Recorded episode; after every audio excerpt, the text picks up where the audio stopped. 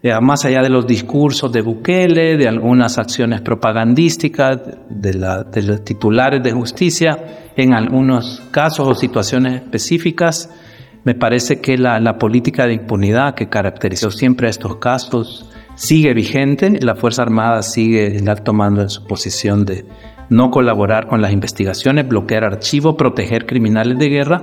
Y el actual presidente Bukele, como todos los presidentes anteriores, está totalmente plegado a esta posición política de impunidad del alto mando de la Fuerza Armada. Te damos la bienvenida a El Faro Audio. Ahora puedes escuchar nuestros reportajes en el momento que más te convenga.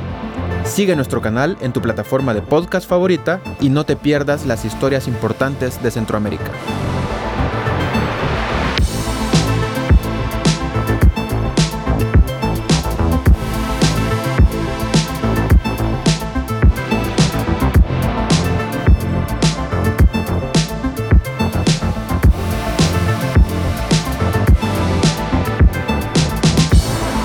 Hoy es 16 de noviembre 2023.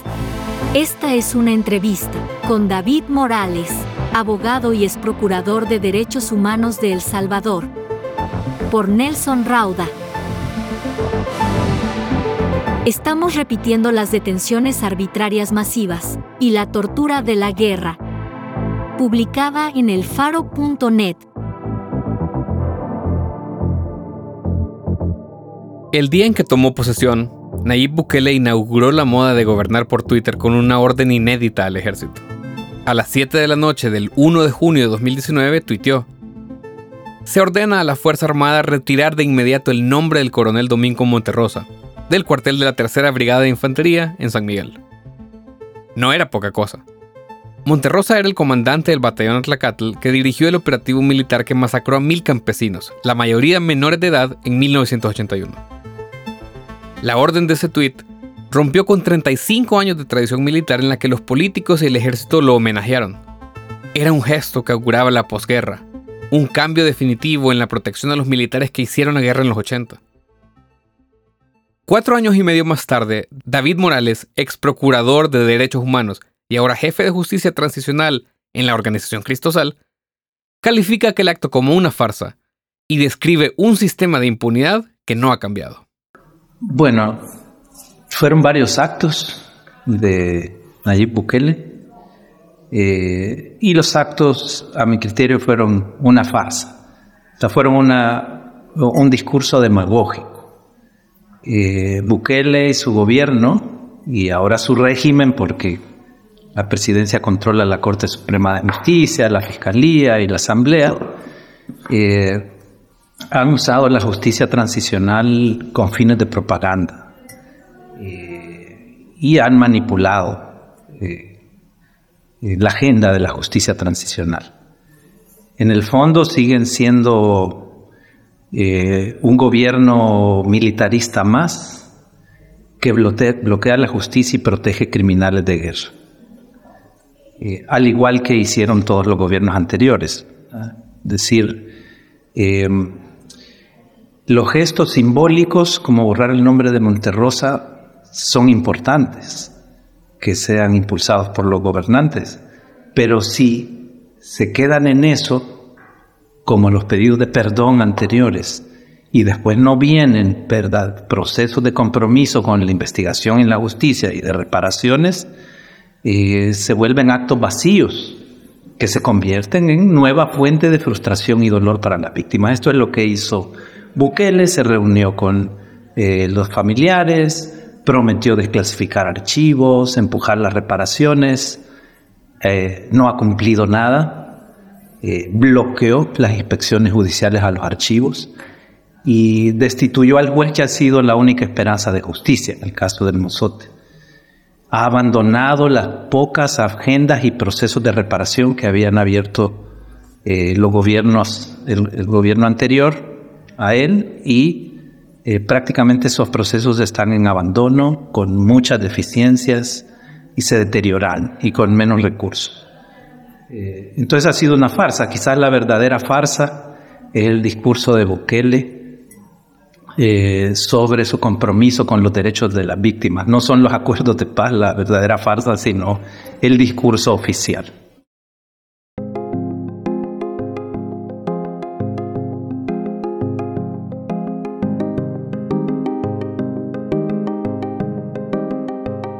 Fue justamente en el Mozote donde Bukele cimentó una de sus líneas discursivas, que la guerra fue una farsa.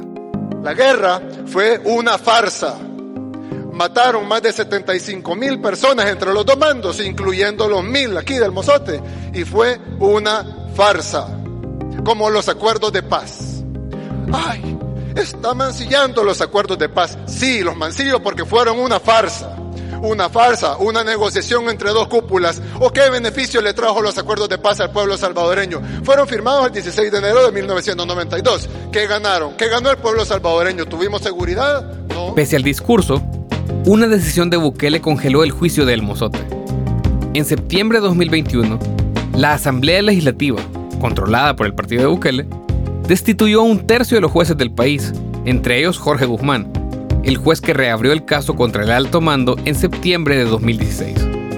Desde que ilegalmente se destituyó al juez Jorge Guzmán, que era el juez natural y que había demostrado claramente independencia y voluntad de aplicar la ley, eh, la señora jueza, que es la nueva titular desde entonces, eh, ciertamente ha tenido actividad procesal en la medida que ha respondido a solicitudes de las partes. Por esto hubo exhumaciones y por esto hubo entrega de restos. Eh, las exhumaciones fueron solicitadas por la Comisión Nacional de Búsqueda de Niños y Niñas, dos exhumaciones y otra por la Fiscalía General, no fueron actividad oficiosa del tribunal. De hecho, las coordinó por orden de la jueza la, la Fiscalía, ni siquiera el mismo tribunal. Las eh, entregas de restos se llevaron adelante por solicitud de la acusación particular, restos que estaban retenidos por el Instituto de Medicina Legal desde 2016, una parte desde 2019 la otra. Eh, me parece que esta sí es una dimensión positiva. Y luego hubo, sí hubo audiencias eh, que se decidió por el tribunal hacerlas sin acceso a la prensa. Ya sin el juez Guzmán, 16 testigos comparecieron en audiencias cerradas al público, contrario a lo que ocurrió en todas las audiencias anteriores. En algunos casos, Guzmán incluso autorizó que se realizara una transmisión en vivo de la audiencia y el Faro transmitió esas audiencias. La señora jueza decidió oficiosamente citar este, más personas que se encontraban en el registro de víctimas. Desconocimos respondiendo bajo qué criterios la citó, eh, dos o tres de estas personas eh, sí habían presenciado algunas, algunos y habían sufrido hechos que eran de relevancia para el proceso. Eh, las otras personas eran sobrevivientes que habían salido antes de la masacre, por lo tanto eran personas testigas de referencia. Según expresó la señora jueza, se iban a abrir a nuevas, este, decir, del listado, del registro único de víctimas que, que lleva, que, administra el gobierno y que está todo incorporado a la causa, se estaban citando personas, pero eso habría la posibilidad de citar a 500 o 600. Sin embargo, se limitó a 10. Fueron en octubre, entre octubre y noviembre del 2022. Eh, y durante las audiencias, la decisión de la señora jueza fue no permitir el acceso a la prensa. De hecho, la Asociación de Periodistas del Salvador lanzó una alerta eh, de restricción al ejercicio periodístico por esta decisión. Eh, recordemos que el juicio eh, no tiene reserva, debe imperar el principio de publicidad que establece la ley procesal penal eh, el caso es de interés de toda la sociedad y de la comunidad internacional. Es un crimen de lesa humanidad, un crimen de guerra. Eh, y el derecho a la verdad no solo es de las víctimas directas, es titular también el colectivo social. Entonces no encuentro eh, una justificación legal para ello. sin embargo, las audiencias transcurrieron con relativa normalidad. Morales, quien representa a las víctimas en el caso judicial de El Mozote, denuncia que el tribunal ha revictimizado a algunos de los testigos. Sabemos que el tribunal ha recibido este, el nombramiento de personal nuevo y parte de este personal con una especie de, enfoque multidisciplinario, porque entendemos una persona profesional de la psicología y otra de trabajo social, están visitando familiares sobrevivientes en sus residencias eh, en la zona norte del departamento de Morazán. Eh, y eh, pues realizan entrevistas que pueden durar hasta dos o tres días de visita, ¿no? Eh, por lo que sabemos, eh, desconocemos las credenciales profesionales y la experiencia profesional de las personas que están realizando esta entrevista. Eh, pero de nuestro contacto con las víctimas nos parece evidente que han sido realizadas de una manera revictimizante, incluso con algunas preguntas impertinentes. Bueno, la gente, las personas, las víctimas sobrevivientes familiares deben repetir la historia que ya está relatada en sus declaraciones judiciales. Eh, no hay un proceso previo de, preparación para esto, ni un seguimiento en apoyo psicológico. Eh, y sabemos que se les ha, eh, algunas víctimas nos han referido pues la incomodidad de estar dos o tres días en, sin poder atender sus labores y y que además eh, se ha preguntado a algunas de ellas eh, si sus familiares tenían relación con la guerrilla, si la guerrilla estaba presente, con bastante insistencia. Y nos parece que ese tipo de preguntas son impertinentes, al menos en un interrogatorio ante un tribunal como parte técnica sería una de las preguntas que objetaría, ¿no? que se trate de vincular a la víctima eh, con uno de los bandos en el conflicto eh, si no, eh, es un dato eh, esencial dentro de su relato. entonces, lamentablemente no podemos tener este, participación y control sobre esto. Y en todo caso, se trata de diligencias que no son peritajes, que no sabemos cuál va a ser su función probatoria dentro del proceso. En 2012, la Corte Interamericana de Derechos Humanos condenó al Estado salvadoreño por violaciones en el caso de la masacre de El Mozote. Como seguimiento de la sentencia, el Estado está obligado a dar reportes periódicos a la Corte. Según ha informado el tribunal a la Corte Interamericana de Derechos Humanos, al parecer lo que se busca es reconstruir un perfil victimológico por cada víctima eh, del caso. Pero aquí estamos hablando de un crimen masivo, del exterminio de más de mil personas. Eh, fueron mil víctimas. Está construyendo perfiles victimológicos de mil víctimas. Eh, esto podría tardar incluso años, ¿no? No sabemos si ese es el objetivo del tribunal, no tenemos acceso a las diligencias hasta hoy. Eh, y en el juicio hay prueba pericial y prueba documental que claramente demuestra eh, cuál fue la finalidad del exterminio. Era un exterminio con fines contra insurgentes, para eliminar la base social de la guerrilla, y está claro quiénes fueron los perpetradores, la, el elemento de la Fuerza Armada a través del batallón Atlacat. Eh, entonces esto está establecido en el proceso. Así que construir el perfil victimológico de cientos de víctimas podría tener eh, alguna utilidad en otro tipo de proceso, pero en este proceso, en mi opinión, como, como acusador, lo que puede llevar a la dilación por mucho tiempo de la instrucción penal. Entonces esto realmente preocupa. En el caso del Mozote, Morales enumera audiencias privadas y diligencias sin dirección. En octubre de 2022, publicamos una nota de El Faro donde registramos el cambio de reglas que la nueva jueza ha impuesto, ¿Cómo que ahora tramita el caso con la ley de 1973, la que estaba vigente cuando ocurrió la masacre, en vez de utilizar las reglas procesales actuales, como hizo el juez Guzmán. Desde su destitución, el juez Guzmán ha dejado el país. El 28 de septiembre, el Faro publicó sus declaraciones explicando que el detonante de su salida fue la criminalización de su esposa con prueba fabricada por parte de una jueza laboral como represalia por su enfrentamiento con la Corte y con el presidente. Morales cree que estas acciones de la jueza tienen una intención. Mi hipótesis es que eh, eh, se está buscando eh, demeritar la prueba que se recopiló durante la gestión del juez Jorge Guzmán y se está eh, dilatando de manera no razonable el proceso judicial. Desconozco si esto es simplemente por criterio eh, judicial.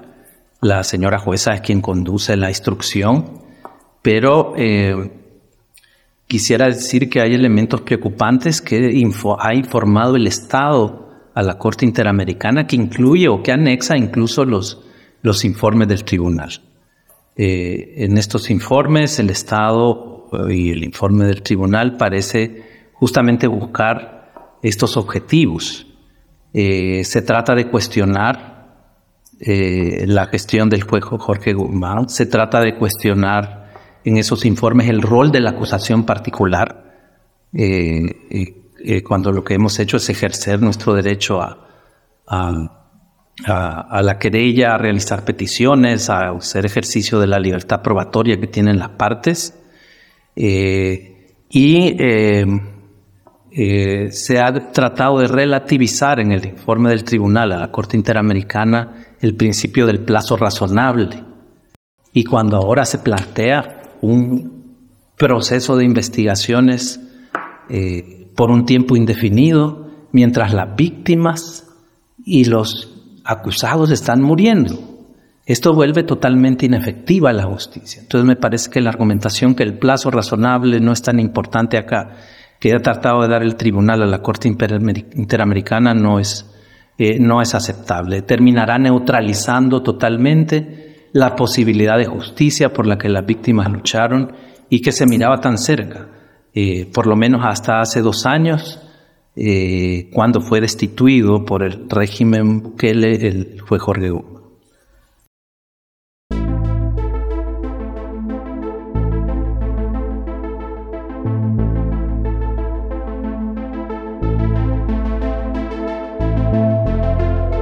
El mozote siempre ha sido el termómetro de la impunidad si no se logra justicia para la peor masacre de la guerra civil, donde la mayoría de las víctimas eran niños, no hay mucha esperanza para todos los demás casos. La Comisión de la Verdad de Naciones Unidas identificó 30 casos ilustrativos, como la masacre de los sacerdotes jesuitas en 1989 o el magnicidio del arzobispo de San Salvador, Monseñor Oscar Romero, en 1980, que también han corrido la misma suerte que el mozote bajo el actual gobierno. Bueno, los casos en su mayoría están estancados, no avanzan. Hay una pasividad injustificable de las autoridades fiscales y judiciales. Eh, y lo puedo decir con, mayor claridad respecto de los casos en que nosotros eh, participamos. Un solo caso eh, ha avanzado a etapa de vista pública, que es el caso del, del Sacre del Cantón San Andrés en San Miguel, que tiene la particularidad de ser un caso en el cual eh, no se está juzgando a altos mandos de la Fuerza Armada en ese proceso, ni siquiera a personas que estuvieran de alta al momento de los hechos. Son miembros de un escuadrón de la muerte que participaron materialmente de, los, de las ejecuciones. Entonces, en esa medida, la Fiscalía ha apoyado y ha tenido una labor este, eh, importante para, para cumplir su función eh, de, de, acusar en ese, en ese proceso pero es una actitud muy distinta a la de la Fiscalía en los, restantes casos, ¿verdad? Eh, eh, y podemos hablar que todos los poderes del Estado eh, siguen instrumentalizando el tema con fines de publicidad, pero en esencia bloquea la posibilidad de investigación y justicia. Y aquí me parece que está bastante claro el impacto en esta neutralización de los casos que tiene el golpe de Estado que el gobierno Bukele dio al Poder Judicial. El gobierno Bukele hizo asamblea. Eh, eh, eh, en el caso del Mozote muy claramente, ¿no? O sea, no hay sala de lo constitucional legítima, hay una corte totalmente sometida a la presidencia. Esta corte aplica las reformas de la asamblea eh, destituyendo inconstitucionalmente jueces, entre ellos al juez Jorge Guzmán, eh, y nombra eh, como nueva titular a una persona sin seguir el proceso de ley. Nosotros presentamos una demanda eh, de nulidad del nombramiento de la señora jueza Mirtala Portillo y de un magistrado de Cámara, eh, eh, se llama Fausto Pais, justamente en diciembre del 2021. casi de, forma inmediata las destituciones y el cambio de magistrados de la Cámara de lo Penal de San Miguel. Y a esta altura, un año y diez meses después, no tenemos respuesta de la sala de lo contencioso. Eh, recién ahora que probablemente porque pidió un informe la Corte Interamericana están realizando una prevención en relación al nombramiento de la jueza de instrucción de San Francisco Gotera. Pero, eh, dijéramos, es inaceptable que se retarde esta decisión y ni siquiera la rechazan, ¿no? Eh, entonces vemos en altos niveles de la propia Corte Suprema de Justicia una pasividad extrema. El 7 de noviembre, el juzgado de primera instancia de San Sebastián ordenó las capturas del exministro de Defensa, Guillermo García, y del ex jefe de la Fuerza Aérea, Rafael Bustillo, por el caso de la masacre del Calabozo, donde unos 200 campesinos fueron asesinados en agosto de 1982. Morales dijo que llevaban dos años pidiendo la detención de los generales y que el resto de peticiones han sido demoradas. Se, se sustituyó al juez que estaba a cargo por razones de salud y tanto con el juez anterior como con el, el, juez que sucedió en el caso, eh, presentamos peticiones que se acumulan cinco o seis peticiones de diligencia sin que se, sin que se resuelvan y transcurren meses. Debimos acudir a la Cámara de Segunda Instancia para una queja por retardación de justicia para que nos resolvieran cosas tan simples como solicitud de copias del expediente, no digamos otras más de fondo como la solicitud de realización de un peritaje militar y un peritaje documental y la detención de los imputados. Eh, estábamos justamente la semana pasada por presentar una segunda queja por retardación de justicia porque teníamos otra acumulación de peticiones no resueltas, ¿verdad? Que a última hora han sido resueltas algunas por el tribunal y por eso no hemos presentado la queja.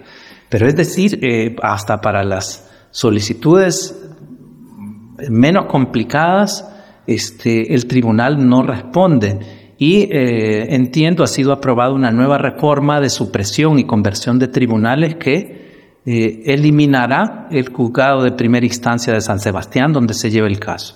Es decir, el caso volverá a quedar en el limbo, muy probablemente sea asignado a un tribunal de San Vicente que deberá, como pasó en el caso del Mozote, tardar varios meses en conocer qué es lo que contiene la causa judicial. Es decir, desde la Corte vemos, ¿verdad?, eh, que no solo no hay prioridad, sino que hay acciones que muy claramente este, van encaminadas a la dilación, al, estancamiento de los casos. Esto, eh, la Corte Suprema de Justicia no desconoce que ese tribunal lleva adelante, eh, instruye el caso de la masacre del calabozo.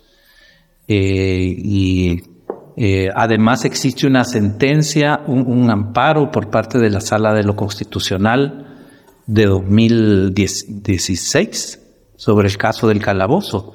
Es decir, eh, es inaceptable. Y en el caso de la Fiscalía, pues simplemente los procesos no se judicializan. salvo muy pocos eh, que no tienen una mayor trascendencia. Eh, más allá de los discursos de Bukele, de algunas acciones propagandísticas de, los titulares de justicia, en algunos casos o situaciones específicas, me parece que la, política de impunidad que caracterizó siempre a estos casos sigue vigente. La Fuerza Armada sigue tomando su posición de no colaborar con las investigaciones, bloquear archivos, proteger criminales de guerra. Y el actual presidente Bukele, como todos los presidentes anteriores, está totalmente plegado a esta posición política de impunidad del alto mando de la Fuerza Armada. No es el único caso. En mayo de 2017, la Fiscalía reabrió el caso del asesinato de Monseñor Romero. Al reabrir el caso, el entonces juez cuarto de instrucción apuntó a una jerarquía claramente visible en la estructura que asesinó al arzobispo, y dijo que los autores directos generalmente actuaron bajo la dirección de los jefes máximos de las estructuras paramilitares. Esas frases apuntaban al mayor Roberto Dawison, el fundador del Partido de Arena y señalado tanto en la Comisión de la Verdad como en investigaciones periodísticas como el autor intelectual de la muerte de Romero. En marzo de este año, los querellantes del caso denunciaron una impunidad de más de 40 años. Bueno, lo que sé, al menos lo que han compartido colegas de tutela legal, doctora María Julia, es que igualmente el caso está totalmente estancado. ¿Verdad? Que no hay eh, eh, eh, ninguna actividad seria de la fiscalía ni de los tribunales por empujarlo. Este tipo de casos obligan, a mi criterio, a los tribunales a reconstruir la verdad histórica, aun si los imputados principales hubieran fallecido, como el caso de Roberto Dawison, con el caso Romero, o este Monterrosa en el caso del Musotti y el Calabozo. Pero, eh, eh, bueno, sabemos que al parecer seguiría con vida el capitán Álvaro Sarabia, pero aquí habían conexiones con otras personas nombradas por la Comisión de la Verdad y la red de escuadrones de la muerte que dirigió Roberto Dawison una fiscalía realmente activa, un tribunal realmente eh, celoso de cumplir con la ley en estos casos, hubiera ya empujado u ordenado diligencias que tiendan a eh, investigar toda esa red del Escuadrón de la Muerte, las personas que lo integraron o lo financiaron en torno a Roberto Dawison. Pero entendemos que nada ha caminado, no ha existido voluntad ninguna, eh, ni de la Fiscalía ni del tribunal que lleve el caso para eso.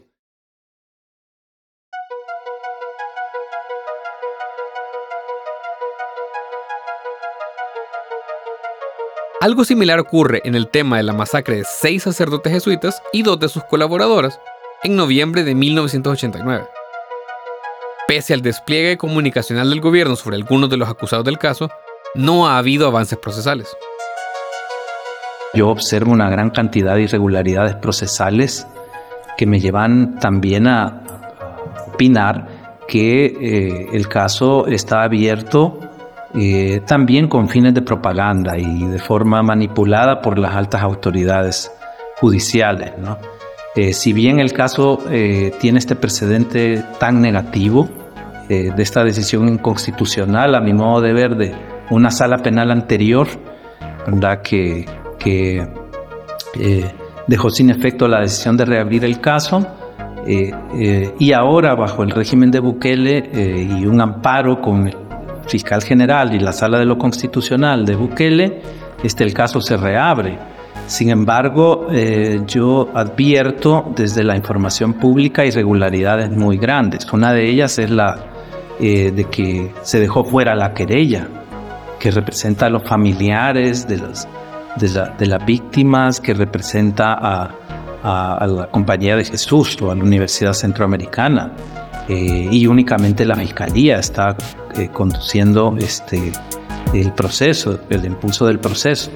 Eh, y por otro lado, públicamente observamos un enorme énfasis por perseguir al expresidente Cristiane y al ex asesor de la Fuerza Armada y después diputado Rodolfo Parker, lo cual está bien, ¿no? pero pero es evidente que no, no, se, no se observa ninguna voluntad de investigación ni de persecución respecto de los altos militares que son los principales y máximos responsables de los homicidios de la masacre de la UCA, de los padres jesuitas Elvis Celina. Es decir, eh, estamos en un régimen bastante autoritario que hace mucho discurso sobre su mano dura, sobre su régimen de excepción, que ha llevado a miles a la prisión arbitraria eh, a través de este régimen, pero que trata con la mano más blanda eh, e incluso este, con, con eh, pasividad u omisiones que parecen más bien omisiones de protección a los criminales de guerra, este, particularmente de la Fuerza Armada. Entonces hay una contradicción ahí muy evidente.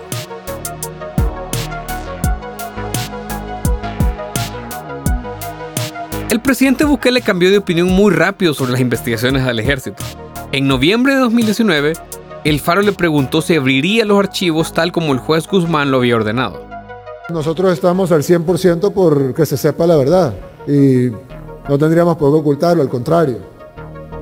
Queremos que se sepa la verdad, vamos a luchar porque se sepa la verdad Y si hay algún archivo que desclasificar, que esté clasificado y que pues evidentemente lo vamos a hacer.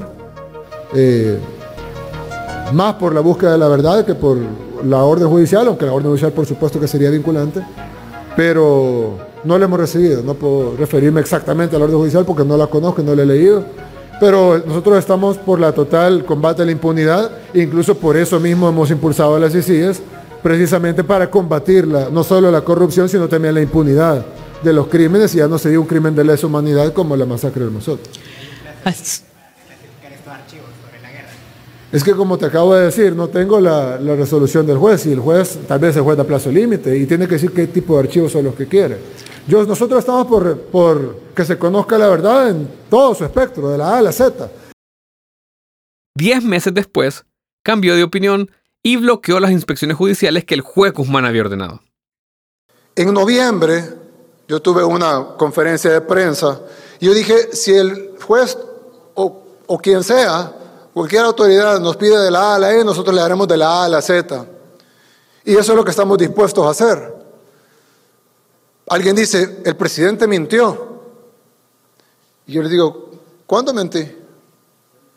Lo que sucedió el lunes es que no se le permitió el ingreso al juez. Bukele dijo esta noche que el juez Guzmán respondía al FMLN y que temían que las inspecciones descubrieran operativos actuales. Entonces alguien va a decir, bueno, pero ¿y si no están los archivos? ¿Cuál es el problema entonces de abrir la puerta y que entre el juez y que entre Apolonio con la PDDH?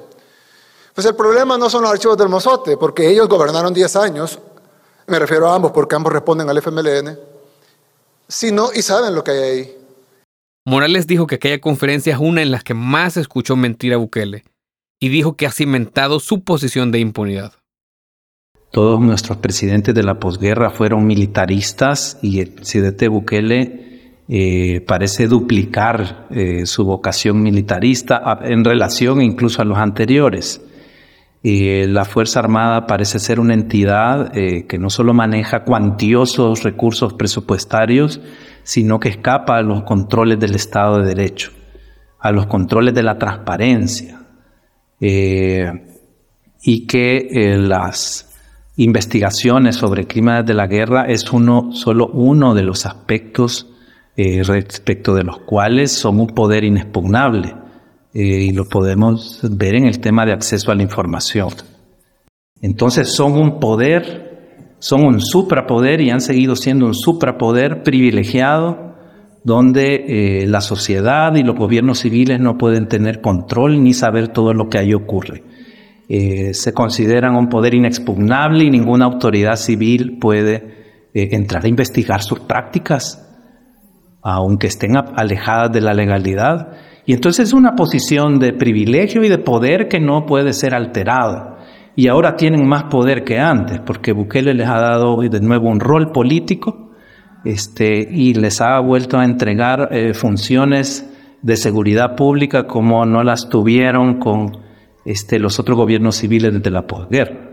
Entonces, eh, me parece que están en una posición más fuerte que nunca de impunidad y que van a cerrarse a cualquier precedente de ingreso de una autoridad civil a sus archivos este, para eh, cualquier tipo de investigación. Así sea el asesinato de mil personas en el Mozote y sitios aledaños, eh, y, bueno, no me sorprende desde ese contexto que Nayib Bukele en su cadena de radio y televisión, cuando quiso explicar eh, su bloqueo a, las inspecciones en los archivos militares, eh, miente desde el inicio hasta el final de su discurso. Eh, al menos uno de los discursos donde, que yo he escuchado del presidente Bukele donde ha mentido más. Este, nada de lo que dijo fue, fue verdad. Este, protegiendo militares protegiendo archivos de militares de la guerra. David Morales ha trabajado en defensa de derechos humanos y en casos de la guerra durante los últimos 30 años. Los avances en el país han sido mínimos en términos de justicia penal, y hay muchas voces que piden que se supere la página de la guerra, pero también hay un enorme desinterés. Para terminar, le pregunté a David por qué creía que a los salvadoreños nos tiene que seguir importando lo que pasó en la guerra. Para ello, empezó con un tema actual, el régimen de excepción. Ahora el gobierno salvadoreño impulsa una política de autoritarismo que supone la detención de decenas de miles de personas sin motivo legal, eh, que ha instaurado la tortura como una política de Estado, eh, que eliminó el debido proceso y que ahora cualquiera puede ser acusado sin que vayamos a, tener la garantía de un juez natural e imparcial. Eh, entonces, esto eh, lo que está ocurriendo es una repetición de hechos similares a los que vivimos en la guerra. El no haber reconocido esta verdad, reparado, hecho justicia, este, enjuiciado y sancionado a los criminales, lo que está generando es la lección histórica de que esto puede volver a ocurrir. El Mozote y las masacres fueron la repetición del gran genocidio de 1932. Ahora estamos repitiendo las detenciones arbitrarias masivas y la tortura. Eh, y eh, el gobierno es muy popular por torturar, eh, por detener sin ley, por colocar jueces cuya función es violar el debido proceso y, y muy pronto quizás poner condenas injustas e ilegales. Eh, entonces hemos vuelto al pasado. Así que debería importarnos, no solo desde la, desde la esencia básica, desde la moral básica personal, la solidaridad, sino también este, para al menos este, garantizar el cumplimiento de la ley, las normas básicas de convivencia y para que los criminales de guerra no volvamos a tener una nueva generación de criminales de guerra con el poder tan grande eh, de decidir sobre la vida y la muerte de la ciudadanía.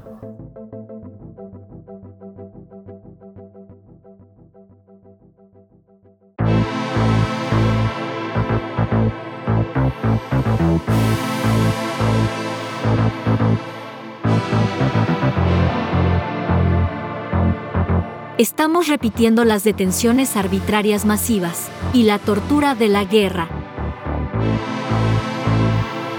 entrevista con David Morales por Nelson Rauda.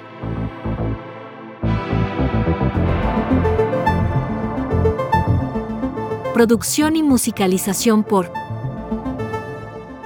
Omnion.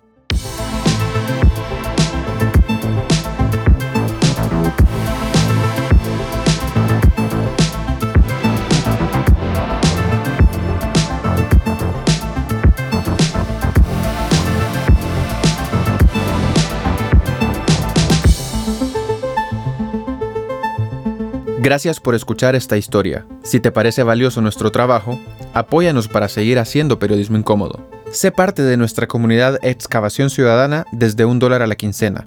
Ingresa a apoya.elfaro.net.